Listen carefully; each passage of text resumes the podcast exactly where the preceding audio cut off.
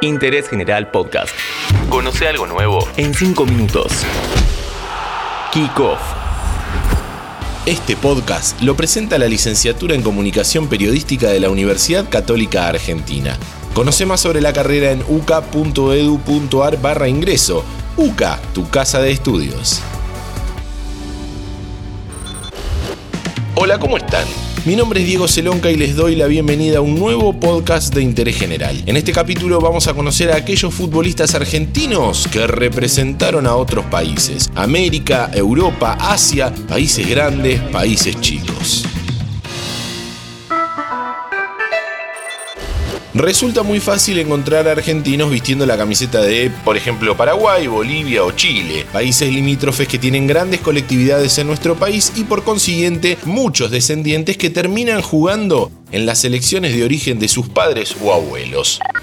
Pero encontrar un argentino jugando para Uruguay, al menos en estos últimos años, es raro. Y ahí tenemos el caso del arquero Fernando Muslera. Nació en Buenos Aires en 1986 y a los 8 meses lo mudaron a Montevideo. Claro, sus padres eran uruguayos. Muslera tiene una gran trayectoria en la selección celeste ya que está desde las juveniles. Fue el arquero titular en los últimos tres mundiales de mayores y atajó en cuatro Copas América, siendo campeón en 2011.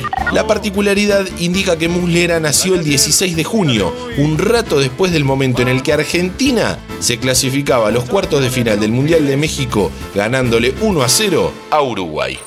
Otro argentino que defendió una camiseta que no es la nuestra fue Guillermo Franco. Luego de debutar y jugar en San Lorenzo, emigró al fútbol mexicano para desempeñarse en el Monterrey. Las buenas actuaciones en tierra azteca hicieron que otro argentino en este caso Ricardo Lavolpe, entrenador mexicano, lo tentara. Nacido en Corrientes, con la selección mexicana disputó dos mundiales, Alemania 2006 y Sudáfrica 2010.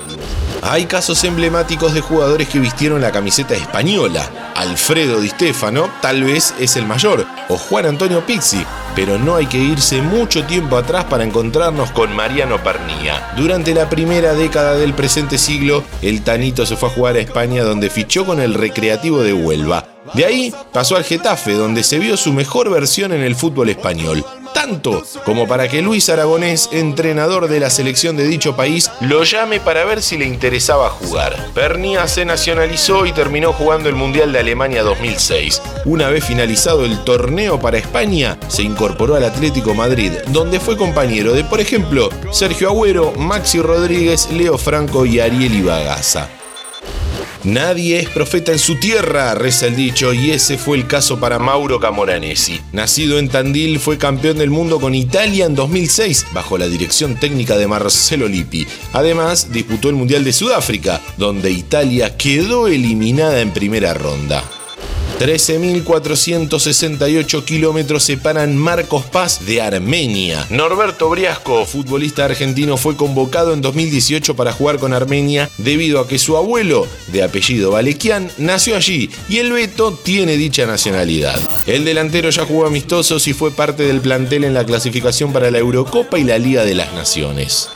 La selección de Palestina nunca clasificó a un mundial, pero varios argentinos pasaron por dicha selección. Daniel Mustafa, Pablo Abdalá y Carlos Salom son algunos de los que se pusieron esa camiseta en estos últimos años, todos beneficiados por antepasados nacidos en aquel lugar. San Marino, la cenicienta europea, tiene tres argentinos que defienden los colores de la selección. Danilo Rinaldi, Adolfo Hirsch y Dante Rossi se desempeñan en el equipo que solo ganó un partido en toda su historia. Antes de conocer a nuestro último representante en tierras extranjeras, te recuerdo que este podcast lo está presentando la licenciatura en Comunicación Periodística de la Universidad Católica Argentina. Conoce más sobre la carrera en uca.edu.ar barra ingreso. Roberto Damián Colauti hizo su aparición en primera división en el Boca de Carlos Bianchi, allá por los inicios del siglo XXI. Pasó por Banfield, pero su lugar en el mundo lo encontró en Israel. También le fue por aquellas tierras que terminó jugando en la selección. Fueron 19 partidos, distribuidos entre eliminatorias y amistosos, en donde convirtió 6 goles. Interés General Podcast. Encontrarnos en Spotify, en Instagram y en interésgeneral.com.ar.